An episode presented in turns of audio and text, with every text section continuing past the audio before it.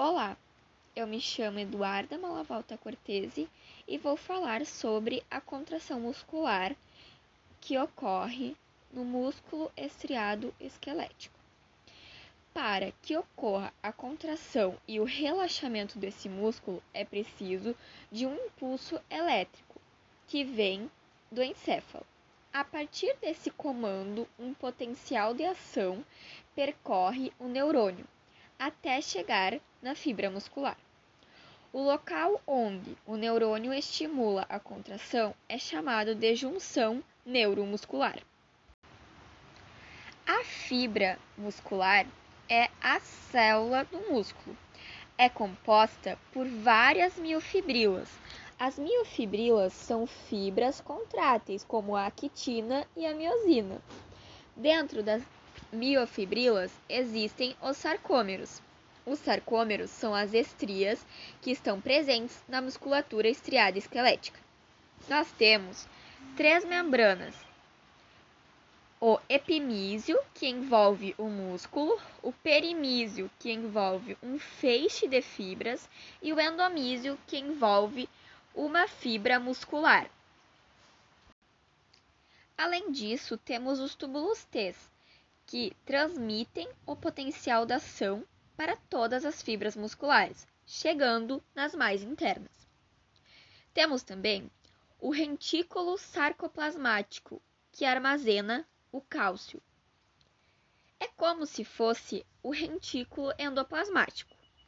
Temos também o sarcoplasma, que é o citoplasma, e o sarcolema, que é a membrana. São apenas nomes diferentes designados aqui no músculo estriado esquelético.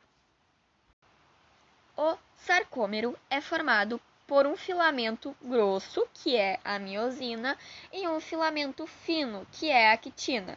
A actina é uma proteína globular e junto a ela temos a tropomiosina e a troponina, e ainda a tinina, que é em forma de mola e permite a contração. Após nós termos vistos, então, todas essas partes que compõem esse processo de contração muscular, vamos entrar então uh, no processo de contração muscular propriamente dito.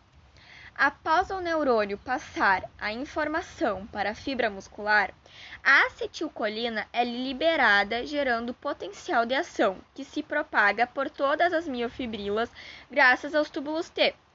Esse impulso nervoso se propaga pela membrana das miofibrilas musculares, o sarcolema, atingindo o rentículo sarcoplasmático.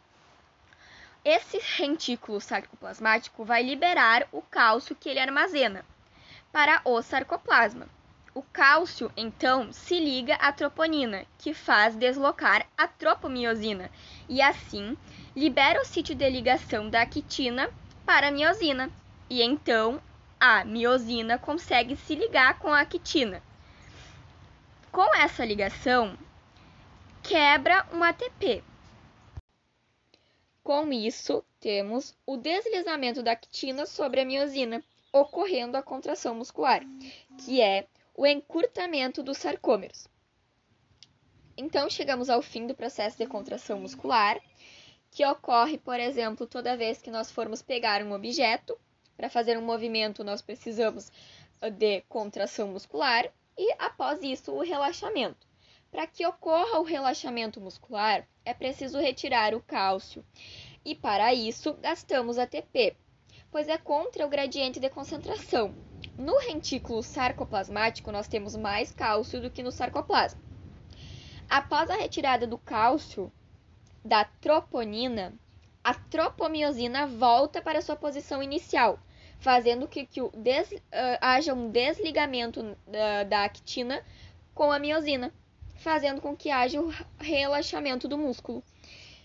É isso, então. Espero que vocês tenham entendido uh, sobre a contração muscular e o relaxamento do músculo.